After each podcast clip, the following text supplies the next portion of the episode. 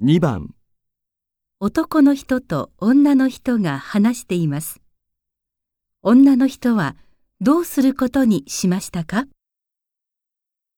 あれ？車の雑誌？青木さん、車買うの？うーん、そうなんだけど、たくさんあるから迷っちゃって。初めてだったら中古車がいいって言うよ。いい車も安く買えるし。そうなんだ。そりゃあ、新車はいいけど、最初はどうしてもあちこちぶつけちゃうしね。そうだよね。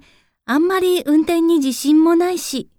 最初から10年も乗るつもりなら別だけど、どっちにしても販売店に行って車を見て、できれば実際に乗ってみないとわかんないよ。モーターショーには行ってみたんだけどね。うん、じゃあ、まず中古の販売店に行ってみるよ。だいたいメーカーは決まってきたから。うん。それがいいと思うよ。女の人はどうすることにしましたか？